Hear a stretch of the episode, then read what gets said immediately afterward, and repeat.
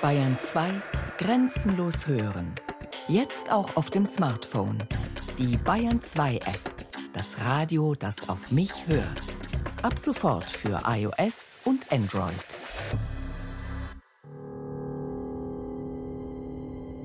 Am 31.07.1941 beauftragte mich der Reichsmarschall des Großdeutschen Reiches unter Beteiligung der in Frage kommenden anderen Zentralinstanzen alle erforderlichen Vorbereitungen in organisatorischer, sachlicher und materieller Hinsicht für eine Gesamtlösung der Judenfrage in Europa zu treffen. In Anbetracht der außerordentlichen Bedeutung, die diesen Fragen beizumessen ist, und im Interesse der Erreichung einer gleichen Auffassung rege ich an, diese Probleme zum Gegenstand einer gemeinsamen Aussprache zu machen. Ich lade Sie daher zu einer solchen Begegnung ein.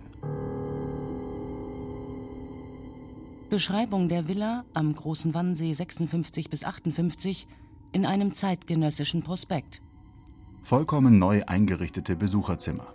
Geselligkeitsräume wie Musikzimmer, Spielzimmer, Billard, große Halle und Wintergarten, Terrasse zum Wannsee, Zentralheizung, fließendes Wasser und allen Komfort. Im Haus befindet sich eine gute Küche, die auch für Mittag- und Abendmahlzeiten sorgt. Wein, Bier und Rauchwaren sind vorrätig. Der Holocaustforscher Professor Peter Longerich. Was da tatsächlich gesagt worden ist, das wissen wir nicht. Das können wir nicht rekonstruieren. Wir wissen nur, was Heydrich wollte, was anschließend im Protokoll drin stand. Die Rede ist von einer Besprechung die etwa anderthalb Stunden dauerte und deren Teilnehmerzahl übersichtlich war. 15 Männer kommen ihretwegen in das Gästehaus der SS am Berliner Großen Wannsee.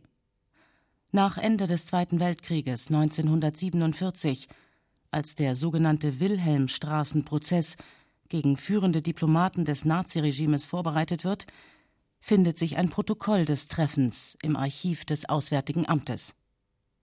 Und erst da erfährt die Welt, dass die Besprechung stattgefunden hat. Der in London lehrende Holocaust-Spezialist Professor Peter Longerich Das Grundproblem ist, dass der ganze Entscheidungsprozess, der zur Ermordung der europäischen Juden geführt hat, nur bruchstückhaft dokumentiert ist. Das meiste ist offensichtlich mündlich beschlossen worden. Und soweit wir Dokumente haben, sind sie in einer Tarnsprache abgefasst worden. Und so ist es sozusagen ein Glücksfall, dass wir dieses zentrale Dokument haben. Lange besteht der Eindruck, bei dieser Unterredung hoher Beamter der Ministerialbürokratie mit wichtigen SS- und Parteifunktionären, meist verkürzt Wannsee-Konferenz genannt, sei die sogenannte Endlösung der Judenfrage, also der Völkermord an den europäischen Juden, förmlich vereinbart worden. Aber das ist falsch. Wer ein wenig gräbt in Papieren oder erhalten gebliebenen Tondokumenten aus der Zeit des Nationalsozialismus, merkt schnell, bereits vor der Wannsee-Konferenz sprechen die Nazis öffentlich von der vollständigen Vernichtung der Juden in Europa.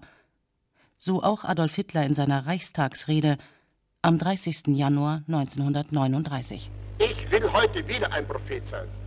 Wenn es dem internationalen Finanzjudentum in und außerhalb Europas gelingen sollte, die Völker noch einmal in einen Weltkrieg zu stürzen, dann wird das Ergebnis nicht die Bolschewisierung der Erde und damit der Sieg des Judentums sein, sondern die Vernichtung der jüdischen Rasse in Europa. Der amerikanische Historiker Christopher Browning, dessen Bücher über den Holocaust Standardwerke sind, sieht einen Zusammenhang zwischen wichtigen Kriegsereignissen und immer radikaleren Vorschlägen führender Nationalsozialisten zum Umgang mit den Juden Europas.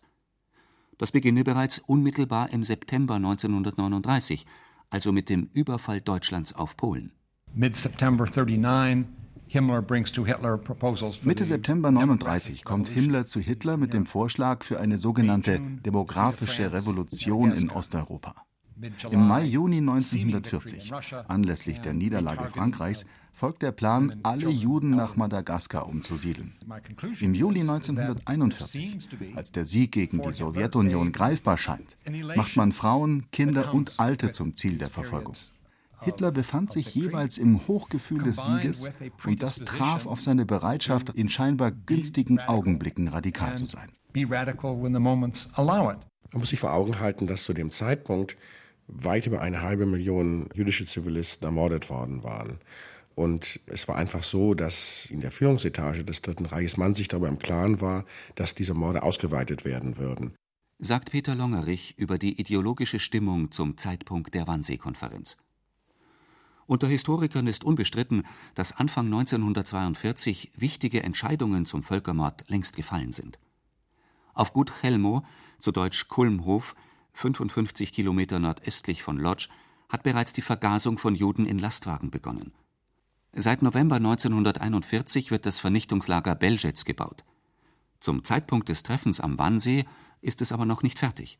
Ab Sommer 1941 wurde in der Tat massenhaft und systematisch gemordet, vor allem in den besetzten sowjetischen Gebieten, aber ab Herbst 1941 auch in einigen anderen Regionen unter deutscher Besetzung, vor allem in Polen und in Jugoslawien. Nun draußen nach Osten die Heere, ins russische Land hinein. Im Januar 1942 ist die Zeit der größten Triumphe des Regimes, der beinahe täglichen Siegesfanfaren im Radio und der dumpfen Marschlieder vorbei.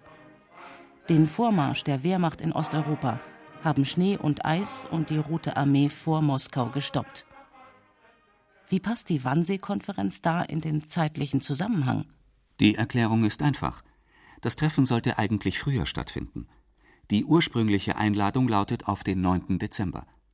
Noch am 4. Dezember, als kurzfristig der Tagungsort geändert wird, statt einer Villa am kleinen Wannsee das SS-Gästehaus am großen Wannsee, ist nicht von einer Verschiebung die Rede. Diese wird kurzfristig nötig wegen des Angriffs von Japan auf die USA am 7. Dezember 1941 und dessen Konsequenzen. Peter Longerich die Erklärung ist ganz offensichtlich die deutsche Kriegserklärung an die Vereinigten Staaten, die nun die gesamte Kriegssituation aus deutscher Sicht fundamental ändert. Man muss sehen, dass diese Deportationen im Herbst 1941 unter anderem, so wäre zumindest meine Erklärung, auch begonnen worden waren, um einen gewissen Eindruck auf die Vereinigten Staaten auszuüben, um ihnen zu zeigen, wenn sie in den Krieg eintreten, dann können wir Hunderttausende Millionen von europäischer Juden als Geisel nehmen. Und nachdem dieses Kalkül nicht aufging, musste sozusagen diese ganze Frage neu bestimmt werden. Der Einladung fügt der Gastgeber Reinhard Heydrich einen Anhang bei, nämlich die Ermächtigung durch den Reichsmarschall Hermann Göring, den Adolf Hitler zu einer Art Sonderbevollmächtigten für die Judenverfolgung im Reich ernannt hat. In Ergänzung der Ihnen bereits mit Erlass vom 24.01.39 übertragenen Aufgabe, die Judenfrage in Form der Auswanderung und Evakuierung einer den Zeitverhältnissen entsprechend möglichst günstigen Lösung zuzuführen, beauftrage ich Sie hiermit, alle erforderlichen Vorbereitungen in organisatorischer, sachlicher und materieller Hinsicht zu treffen für eine Gesamtlösung der Judenfrage im deutschen Einflussgebiet in Europa. Reinhard Heydrich ist erst 37 Jahre alt. Seine Position an der Spitze des Reichssicherheitshauptamts macht ihn quasi zum obersten Schergen des Regimes. Und außerdem ist er der engste Vertraute von Heinrich Himmler, dem SS und Polizei offiziell unterstellt sind. Die Ermächtigung Görings gibt Heydrich und Himmler die Vollmacht, die Organisation des Massenmords an den Juden an sich zu reißen. Sie haben sich damit im Konkurrenzkampf mit Männern wie Hans Frank, dem Generalgouverneur für die besetzten Teile Polens, durchgesetzt. Dieser kündigt Mitte Dezember gegenüber seinen Mitarbeitern an, es werde nun eine große Wanderungsbewegung nach Osten einsetzen. Glauben Sie, man wird sie im Ostland in Siedlungsdörfern unterbringen? Man hat uns in Berlin gesagt, weshalb macht man uns diese Scherereien? Wir können im Ostland oder im Reichskommissariat auch nichts mit ihnen anfangen. Liquidiert sie selber. Diese 3,5 Millionen Juden können wir nicht erschießen, wir können sie nicht vergiften, werden aber doch Eingriffe vornehmen können, die irgendwie zu einem Vernichtungserfolg führen. Die Ungewissheit, wie die Nazi-Diktatur mit ihrem rasseideologischen Kurs weiterverfahren würde, dauert nicht sehr lange. Heydrich kann die Tagung am Wannsee im Januar erneut ansetzen. In einem Schreiben vom 8. Januar 1942 entschuldigt er sich bei den Eingeladenen mit dem Hinweis, die jüngsten Ereignisse und die starke Inanspruchnahme einiger Teilnehmer hätten für die Verschiebung gesorgt. Als neuen Termin nennt Heydrich den 20. Januar. Eine breitere Öffentlichkeit hat sich in der Nachkriegszeit häufig gefragt, weshalb die eigentliche Führungsspitze des Regimes nicht an dem Treffen teilnimmt und stattdessen Staatssekretäre und zwar hohe, aber wenig prominente Spitzenfunktionäre der NSDAP auf der Gästeliste stehen. Der amerikanische Holocaust-Spezialist Christopher Browning das ist ein Fall von Gleich unter Gleichen. Heydrich setzt sich mit den Staatssekretären der wichtigen Ministerien zusammen. Es ist protokollarisch wichtig und klar, wen er einladen kann, nämlich nur Gleichrangige, nicht Höherrangige. Sinn der Sache aber ist es natürlich festzuhalten, dass eben nicht alle gleichrangig sind, sondern dass Heydrich federführend ist und alles koordiniert.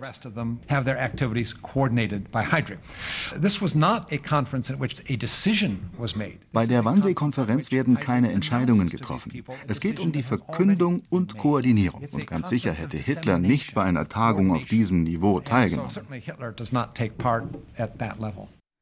Brownings Fachkollege Peter Longerich teilt diese Einschätzung weitgehend und weist darauf hin, welche verwaltungstechnischen Probleme ein so ungeheuerlicher Plan wie die Ermordung von insgesamt elf Millionen Menschen mit sich bringt.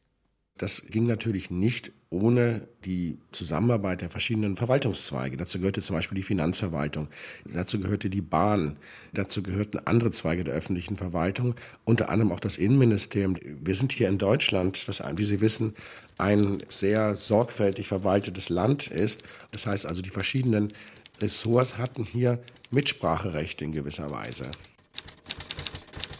Anstelle der Auswanderung ist nunmehr als weitere Lösungsmöglichkeit die Evakuierung der Juden nach dem Osten getreten.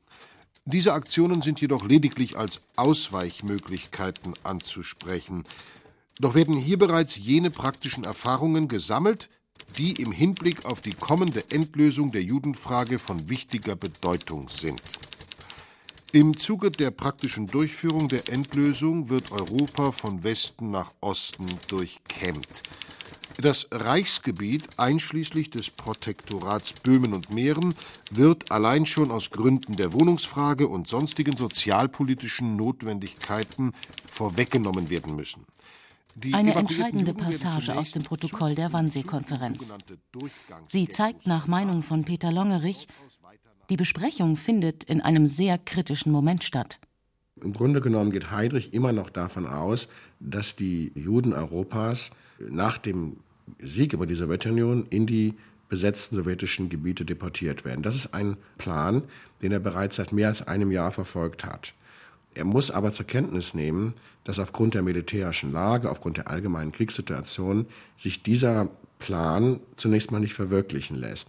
Und er muss sozusagen eine Zwischenlösung finden. Und diese Zwischenlösung, nämlich die Deportationen in die Ghettos, findet man ja auch in diesem Protokoll. Und ich glaube, diese beiden Ebenen findet man sehr gut in dem Wortlaut des Protokolls, sind allerdings etwas versteckt. Versteckt bedeutet, die Sprache des Protokolls sagt nicht offen, was gemeint ist. Der Völkermord wird als Evakuierung, Endlösung oder Transport nach dem Osten bezeichnet. Trotzdem verstehen alle, was gemeint ist haben Sie meinem Kollegen, dem Richter Rave, geantwortet, dass in dem Teil, der nicht im Protokoll erwähnt ist, über Tötungsmethoden gesprochen wurde. Jerusalem 1961, der Eichmann-Prozess. Auf Fragen des Richters erklärt Adolf Eichmann, der bei der Wannsee-Konferenz das Protokoll geführt hat, dass die Sprache des Dokuments den Völkermord verschleiern soll. In sehr unverblümten Worten, nicht in den Worten, wie ich sie dann ins Protokoll geben musste, die Sache genannt, wie sie eben, ohne sie, ohne sie zum Schreiben. Der Holocaust-Experte Peter Longerich hält es darüber hinaus für bedeutsam, dass das Protokoll den Völkermord in der Bürokratie durchsetzt. Innerhalb der Ministerien und des Machtapparats der Nazis festigt sich die Haltung, dass die Juden umgebracht werden sollen auf der Grundlage von Befehl und Gehorsam. Also wenn man selbst mal ein Protokoll geschrieben hat oder eine Sitzung geleitet hat, auf der ein Protokoll erstellt wird, dann weiß man, dass nicht entscheidend ist, was auf der Sitzung gesagt wurde, sondern entscheidend ist das, was im Protokoll hinterher drinsteht und was von den anderen akzeptiert wird oder was von den anderen ohne Widerspruch zur Kenntnis genommen wird. Und ich denke, genauso ist es ja auch. Was da tatsächlich gesagt worden ist, das wissen wir nicht. Das können wir nicht rekonstruieren. Wir wissen nur, was Heydrich wollte was anschließend im Protokoll drin stand.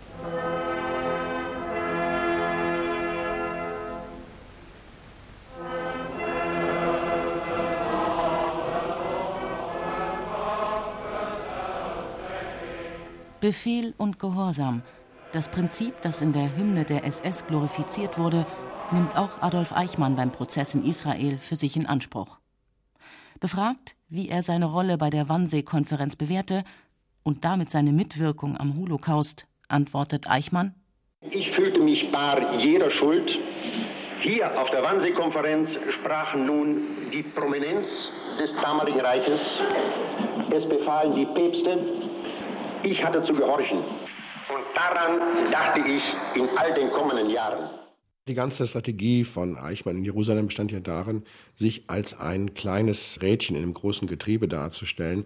Wir wissen heute, dass Eichmann in diesem ganzen Prozess der Radikalisierung der Verfolgung hin zum Massenmord eine aktive Rolle gespielt hat, dass er wichtige Initiativen in der Hand hatte und dass er ganz einfach in dieser Phase auch so viele Juden wie möglich ermorden wollte. Das muss man einmal so ganz klar aussprechen. Und das steht im Widerspruch zu seiner Verteidigungsstrategie. Ein wenig bekannter Aspekt der Wannsee-Konferenz ist, dass hier auch besprochen wird, wer überhaupt als jüdisch anzusehen ist und wer nicht. Die Frage ergibt sich aus den Paragraphen der Nürnberger Rassegesetze, die nicht sehr präzise formuliert sind. Mischlinge ersten Grades sind im Hinblick auf die Endlösung der Judenfrage den Juden gleichzustellen. Von dieser Behandlung ausgenommen sind a. Mischlinge ersten Grades verheiratet mit Deutschblütigen, aus deren Ehe Kinder in Klammern Mischlinge zweiten Grades hervorgegangen sind. B. Mischlinge ersten Grades, für die von den höchsten Instanzen der Partei und des Staates bisher auf irgendwelchen Lebensgebieten Ausnahmegenehmigungen erteilt worden sind. Jeder Einzelfall muss überprüft werden. Der von der Evakuierung aus Die abstrusen Vorschriften der Rassenideologie füllen fünf der insgesamt 15 Seiten des Protokolls der Wannsee-Konferenz. Das zeigt, wie wichtig Heydrich und den Konferenzteilnehmern die Bestimmungen sind. Warum aber legt Heydrich so viel Wert darauf, das Problem der Rechte sogenannter jüdischer Mischlinge schriftlich darlegen zu lassen? Peter Longerich Darüber gab es eine erhebliche Diskussion auf der Konferenz. Das Problem wurde nicht gelöst, es gab Nachfolgekonferenzen. Aber Heydrich hat ja in dieser Konferenz diese lange Rede gehalten, in der er die Perspektiven der Judenpolitik erläuterte. Und er hat sie dann wahrscheinlich ausgeschmückt durch Eichmann, diese Rede an die Ressorts verschickt. Und damit haben die Ressorts diese Politik zur Kenntnis genommen es wäre ja theoretisch möglich gewesen, dass sich Widerspruch gemeldet hätte. Zum Beispiel die Frage gestellt worden wäre, was ist eigentlich die Rechtsgrundlage dieses ganzen Unternehmens. Aber das ist nicht passiert. Die Verwaltung, die Verwaltungsspitzen hatten damit ihr Einverständnis signalisiert. Reinhard Heydrich ist mit dem Ergebnis der Wannsee-Konferenz so zufrieden, dass er mit seinen Untergebenen, Gestapo-Chef Heinrich Müller und Adolf Eichmann, Cognac trinkt und raucht. Eichmann bezeichnet das später, im Exil in Argentinien und beim Prozess in Jerusalem, als äußerst selten und auffällig. Bei den eben erwähnten Nachfolgekonferenzen der Besprechung am Wannsee regeln Untergebene weitere Details des im Frühjahr 1942 einsetzenden systematischen Völkermords. Alleine von Mitte März 1942 bis Mitte Februar 1943 sterben nach Schätzungen von Experten zwischen zweieinhalb und drei Millionen Menschen, die Hälfte aller im Holocaust Ermordeten. SS-Chef Heinrich Himmler hält im Oktober 1943 zum Ende dieser ersten großen Welle vor hohen Funktionären in Posen eine Rede, die heimlich aufgezeichnet wird. Dabei brüstet er sich. Es soll zwischen uns ausgesprochen sein, und trotzdem werden wir nicht in der Öffentlichkeit nie darüber reden. Ich meine die Judenevakuierung, die Ausrottung des jüdischen Volkes. Von euch werden die meisten wissen, also das heißt, wenn 100 Leichen beisammen liegen, wenn 500 da liegen oder wenn 1000 da liegen. Und dies durchgehalten zu haben und dabei, abgesehen von menschlichen Ausnahmeschwächen, anständig geblieben zu sein, hat uns hart gemacht und ist ein niemals genanntes und niemals zu nennendes Ruhmesblatt. Als der Krieg 1945 verloren ist und die deutschen Grausamkeiten sichtbar werden, da versuchen Täter und Mitläufer ihre Beteiligung an dem Geschehen möglichst ganz zu leugnen. Auch die Teilnehmer der Wannsee-Konferenz verhalten sich so bei den Nürnberger Prozessen 1947. Peter Longerich die überlebenden Teilnehmer haben natürlich versucht, ihren Anteil als möglichst gering darzustellen und haben sich ganz auf diese Frage der sogenannten Mischlinge konzentriert und haben natürlich dann behauptet, ja, sie hätten noch versucht, möglichst viele Menschen zu retten. Sie haben sich nicht eingelassen auf die Tatsache, dass sie hier ein zumindest in groben Zügen entworfenes Mordprogramm gebilligt haben. Am längsten von allen Teilnehmern der Wannsee-Konferenz lebt der für die Parteikanzlei der NSDAP anwesende SS-Gruppenführer Gerhard Klopfer. Er stirbt erst 1987, nach Jahrzehnten erfolgreicher Tätigkeit als Anwalt in Ulm. In der Traueranzeige schreibt Klopfers Familie, der Tote habe ein erfülltes Leben geführt. Zitat Zum Wohle aller, die in seinem Einflussbereich waren.